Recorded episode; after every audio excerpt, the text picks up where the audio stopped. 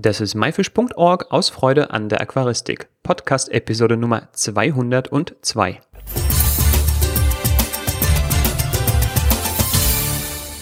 Hi, mein Name ist Joris Jutjaevs und danke, dass du heute wieder dabei bist. Heute geht es weiter mit Stefan Hummel und diesmal schauen wir uns die Plenter Hunter Reisen an. Diese hat Stefan meist zusammen mit Chris Lukhaub unternommen. Um was geht es eigentlich bei diesen Expeditionen? Neue Pflanzen oder doch Beobachtungen? Viele Fragen. Die Antworten darauf gibt uns Stefan Hummel gleich nach dem Intro.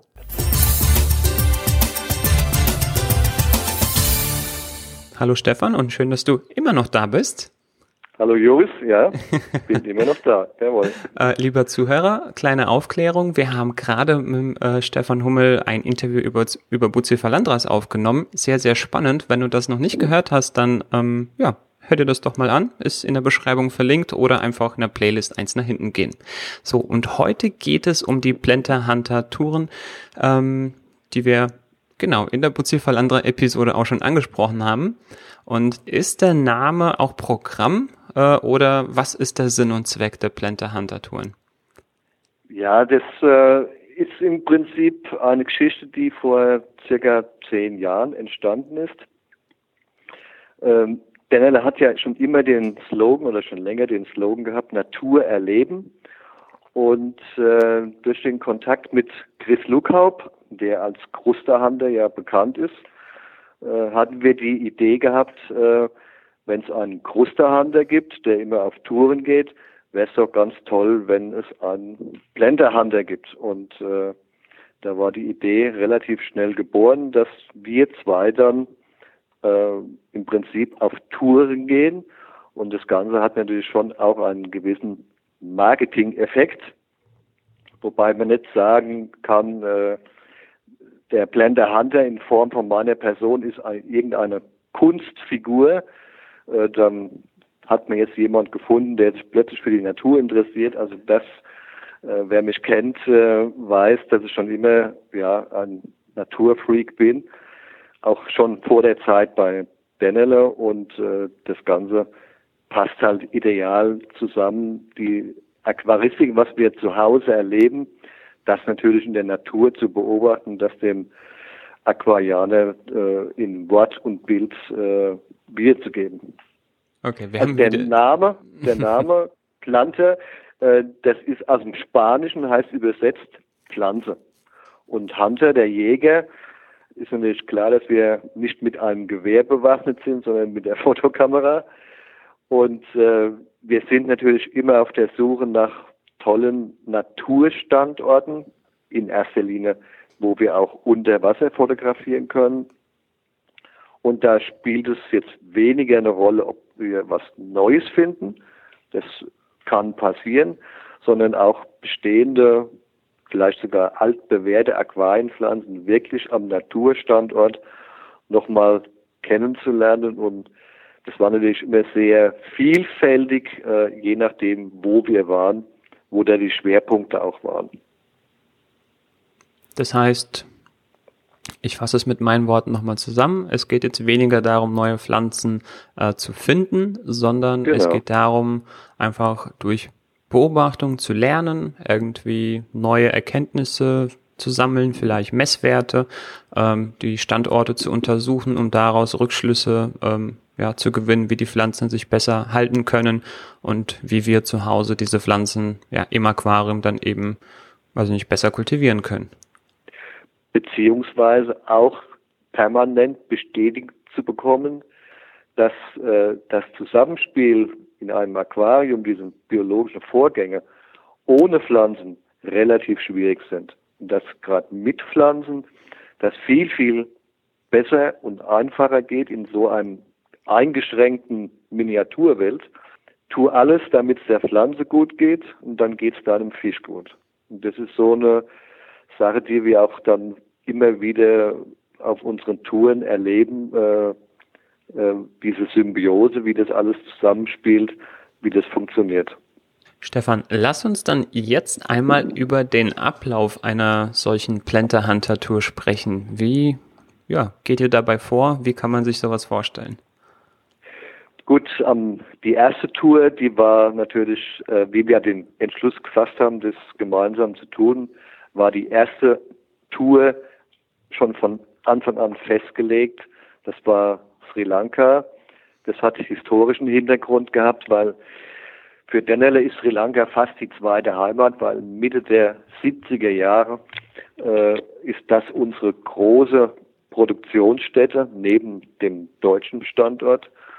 Und äh, ja, ich war so oft schon vor den Blender Hunter-Touren in Sri Lanka, dass man sagen kann, schon fast wie eine zweite Heimat. Wobei ich da halt immer nur auf der Pflanzenfarm war wie auch in anderen Ländern, äh, Indonesien oder Singapur, da war immer der Kontakt nur zu den Pflanzenfarmen. Und jetzt haben wir 2010 dann die Gelegenheit wahrgenommen, mit dem Chris zusammen, wir gehen auf die Pflanzenfarm, die sich auch immer weiterentwickelt hat, und gehen dann ins Hochland von Sri Lanka, wo man auch ganz tolle Naturstandorte erleben kann, die wir auch dann angetroffen haben. Ja. Das war also im Prinzip die erste Tour die, muss man sagen, noch wenig geprägt war von tollen Unterwasseraufnahmen. Und die zweite Tour, da haben wir uns dann ganz gezielt rausgesucht, äh, wo gibt es auf der Welt kristallklare äh, Gewässer, wo typische Aquarienpflanzen vorkommen. Und da sind wir relativ schnell auf Bonito gestoßen in Brasilien, in Südwestbrasilien. Da hatte auch Chris zum ersten Mal seine große Unterwasserkamera dabei und da sind wirklich fantastische Aufnahmen entstanden. Also im Prinzip irgendwo gegoogelt, wo oder Kontakte, wer kennt irgendwas und dann haben wir das dann geplant. Ja. Mir stellt sich die Frage jetzt, ähm, ich bin jetzt geografisch nicht so bewandert, ähm, was ja, weiß ich nicht, äh, ihr seid da in, in, dieses Hochland in Sri Lanka. Was, was sind denn die typischen Pflanzen, die man dort findet? Oder in, in Brasilien dort, äh, wo ihr dann wart? Gut, in, im Hochland in Sri Lanka, das ist also, ist ja, geht ja sehr hoch ins Gebirge, das wir über 2000 Meter hoch. Da hat man schon im Prinzip gemäßigtes Klima, so wie wir es bei uns im Sommer kennt. Also da ist keine Tropenhitze mehr. Und da war es sehr interessant, äh, auf dieser Hochebene gibt es einen Fluss mit einer endemischen Aponogeton-Art, die weltweit nur in diesem Fluss vorkommt. Und das war natürlich auch äh, ja, ein, ein Grund, warum wir dort unbedingt hin wollten, obwohl es klar war, dass diese Art für das normale Aquarium nicht geeignet ist, weil es ganz kühles oder kaltes Wasser braucht, die Aponogeton. Und dann haben wir auch endemische äh, Garnelen gefunden noch und Eriopaulon-Arten und Utricularia und das eine oder andere interessante Moos. Also es gab sehr viel zu sehen. Stefan, ihr habt wie viele Plante Hunter Touren mittlerweile unternommen? Wir haben insgesamt sechs Stück unternommen. Sechs Stück. Wo waren die alles? Also das erste war in, in äh, Sri Lanka, das zweite Tour war in Brasilien, also in Südwestbrasilien. Die dritte Tour war auf Sulawesi, da waren wir auch eine größere Gruppe. Die, diese Tour war auch etwas geprägt durch ähm, Garnelen und Krebse. Da war auch der Dr. Thomas von Rintelen dabei von der Humboldt-Universität, der die Kardinalsgarnele, die nach Dennerle benannt worden ist, Caridina Dennerli. Ähm, der war da mit dabei und die äh, Logemänner, also die, wer sich in der Schrimpszene auskennt, das Garnelenhaus in Hamburg, die waren auch dort. Und da waren wir also zu fünft, was wir sonst eigentlich immer in einer kleinen Gruppe sind oder zu zweit nur. Dann waren wir in Florida, was relativ einfach äh, zu organisieren ist. Dann waren wir in Borneo. Dann war der Chris alleine in Kolumbien. Zu der damaligen Zeit war es zu gefährlich für einen Gringo so wie mich, äh, wegen den Guerillas. Und er sieht ja etwas äh, Latino-mäßig aus, Chris Lukaup. Und dann war ich aber alleine in Indien 2016. Zwischendrin haben wir noch ein paar Deutschtouren gemacht, auch das ist immer wieder interessant in der Schwäbischen Alb, der Blautopf zum Beispiel. Es gibt auch einige aquaristische Pflanzen auch bei uns zu Lande. Ähm, ja, ja. Das sind eine ganze Menge Touren und ich würde dich am liebsten zu jeder Tour ausfragen, um alles wirklich ja. zu erfahren und das mit unseren Zuhörern äh, zu teilen. Ähm, Stefan, welche Tour oder welche zwei Touren waren so, weiß ich nicht, deine besonderen Favorites, wo dir was wirklich ganz Besonderes, Spannendes passiert ist oder entdeckt wurde oder beobachtet wurde? Also von, von äh, den Unterwasseraufnahmen äh, muss man sagen, war Brasilien oder ist Brasilien dieser Standort äh, kaum zu toppen. Das Wasser ist derartig kristallklar. Man hat also eine Sicht bis zu 60 Metern. Äh, wer vielleicht von den Zuhörern ab und zu mal taucht oder schnorchelt, weiß, äh, was das bedeutet. Also wenn man bei uns in einem See in Deutschland 10 Meter Sicht hat, spricht man schon von kristallklarem Wasser. Und da waren es bis zu 60 Meter und das ist dermaßen faszinierend.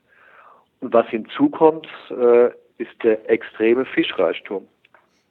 Also in Florida war auch ähnlich klares Wasser, nicht ganz so, aber deutlich weniger Fisch. Aber in, in Brasilien, ja, ist man ein, ein Fisch unter Fischen. Also man schwimmt durch Fischschwärme durch und überall sieht man Ancistruswälse und Salmlerarten, auch große Fische, die oftmals auch als Speise, Speisefisch genommen werden von den Einheimischen.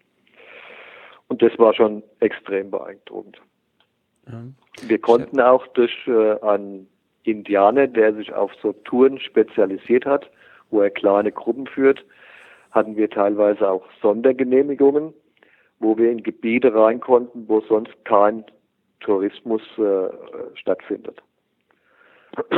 Das war natürlich sehr wichtig, weil äh, man kann nicht die Aufnahmen äh, machen, wenn die Wetterbedingungen nicht ideal sind. Das heißt, praller Sonnenschein ist für Unterwasseraufnahmen sehr schlecht. Da sind die Kontraste viel zu stark. Man, beim Chris Lugab ist es so, wenn er fotografiert, er macht dann nicht einen Schnappschuss von zehn Bildern, sondern wenn er ein Motiv hat, dann kann das sein, dass er zwei, drei Stunden an dieser Stelle äh, hunderte bis tausende von Fotos macht, bis er wirklich so das optimale Bild hat. Und wir haben da wirklich fantastische Bilder mitgebracht und würden auch ja. gern nochmal hin. Ja. Lass uns mal im Detail sprechen. Also wie war diese Reise nach Brasilien? Was ist da, weiß ich nicht, besonders Spannendes noch passiert? Was habt ihr beobachten können? Welche Pflanzen habt ihr gesehen? Und habt ihr vielleicht sogar was Neues entdeckt? Ähm, ja, was Neues. Also wir haben ein Moos mitgebracht, eine Taxiphyllum-Art. Das haben wir auch Bonito-Moos genannt.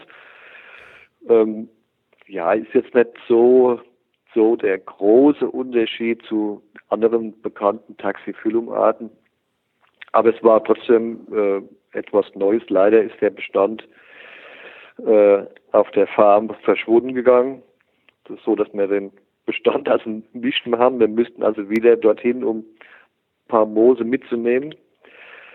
Geprägt ist natürlich äh, die Landschaft unter Wasser durch viele Echinodorus-Arten. Südamerika ist ja bekannt für Echinodorus.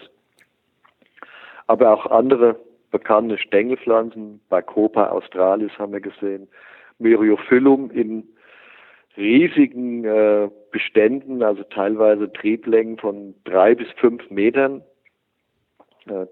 was man ja im Aquarium nie erlebt, weil man es ja permanent am Zurückschneiden ist, äh, kann man in der Natur schon sehen, welche Ausmaße diese Pflanzen äh, da zeigen. Was natürlich immer interessant ist, äh, das ist aber prinzipiell bei allen Plantahandertouren in den Tropen, da wo Wasser ist, sind natürlich auch oftmals Wasserpflanzen und aber oftmals auch irgendwelche Krokodile, Alligatoren, Kaimane. Und in Brasilien waren es halt die Kaimane, die nicht ganz so gefährlich sind.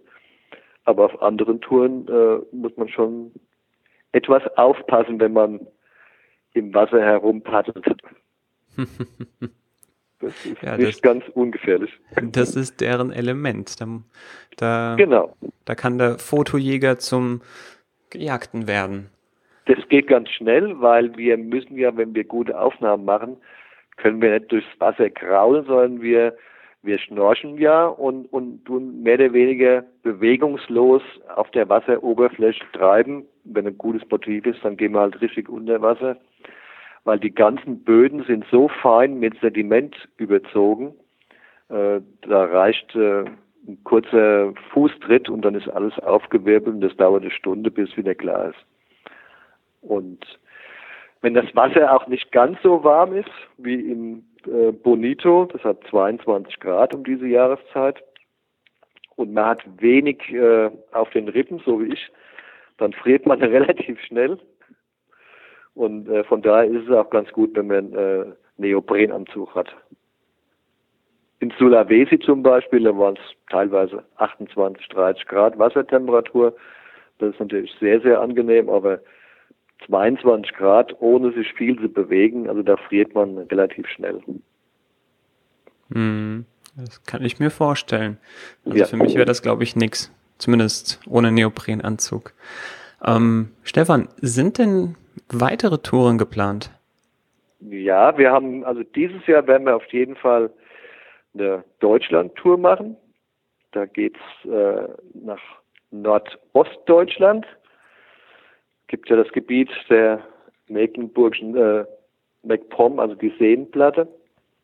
Und da gibt es sehr, sehr viele interessante kleinere Seen, äh, teilweise wirklich mit sehr klarem Wasser. Und da wollen wir dieses Jahr eine richtige Deutschlandtour machen, um auch zu zeigen, dass es auch bei uns sehr wunderschöne Standorte gibt.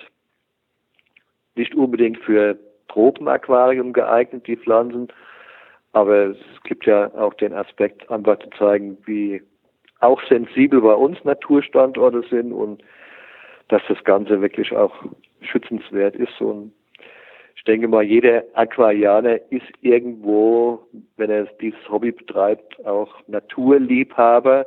Und da kann man auch relativ schnell den Bogen spannen zum Naturschutz. Und das ist schon, es hängt alles irgendwo zusammen. Hm. Ja, ich glaube, jedes Biotop und jedes Stück Natur ist irgendwie schützens, schützenswert. Ähm, von genau. daher absolut, äh, ja, stimme ich dir da absolut zu. Im nächsten Jahr geht es dann vielleicht wieder über See. Aber das okay. steht noch nicht genau fest. Steht noch nicht genau fest. Ja, da brennt mir natürlich die Frage unter den Fingernägeln. Ähm, gibt es denn eine Möglichkeit zur Teilnahme? Diese Frage haben wir schon öfters gehört und wir sind noch nie so richtig äh, uns einig geworden. Wir hatten schon mal geplant, irgendwie ein, ja, eine Art Ausschreiben zu machen, so, aber irgendwie kommt der Chris und ich immer wieder wie ein altes Ehepaar darauf zurück, wir zwei, wenn wir unterwegs sind, das, das klappt am besten. ich glaube, ist nicht ja? ausgeschlossen. Ist nicht, nicht ausgeschlossen.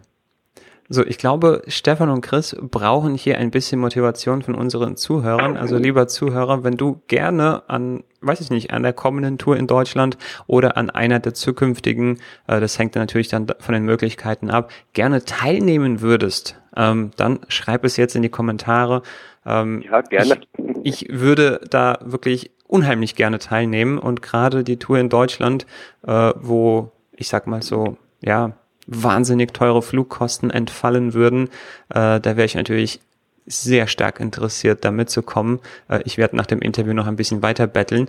Stefan, mhm. ähm, wo okay. findet man noch ein bisschen mehr Informationen über diese Touren? Weil ich glaube, allein das Bildmaterial und die Stories, ähm, da gibt's so viel zu erzählen. Ähm, da könnte man, wie gesagt, noch einige Episoden füllen, äh, wo man wirklich auf einzelne Touren eingeht. Ähm, gibt's da eine Möglichkeit, irgendwo was dazu zu finden? Ja, man kann auf der Denelle Homepage gibt es eine Rubrik äh, Plan der Handerreisen. Und da kann man sich die einzelnen Touren, gibt so eine Art äh, tägliche Reiseberichte und auch mit viel Bildmaterial. Da kann man sich das bisschen noch anschauen, das ist ganz gut. Und dann gibt es äh, einen sehr schönen Bildband, der heißt Wasserwelten. Den kann man auch direkt über die Denneler Homepage bestellen. Das sind so wirklich die Highlights-Bilder von den verschiedenen Touren dabei und äh, das ist so ein richtiges Schmökerwerk für abends auf dem Sofa mit einem Gläschen Rotwein oder wer kein Alkohol trinkt, dann vielleicht mit Orangensaft. Einfach ein bisschen zu blättern und zu träumen und ja, das ist ein schöner Bildband. Für den ersten Vorgeschmack packen wir auf jeden Fall noch ein paar Bilder zum Schmökern auch bei uns in die Show Notes rein. Und wer da gerne nochmal, wie gesagt, im Detail ja, möchte, dass ähm, uns Stefan dann nochmal aus dem Nähkästchen plaudert und über die ein oder andere Tour nochmal äh, einige Highlights erzählt, dann schreibt das uns auch gerne in die Kommentare. Mhm. Stefan, ich danke ja. dir für die, deine Zeit. Ja, nichts zu sagen, hat mir Spaß gemacht.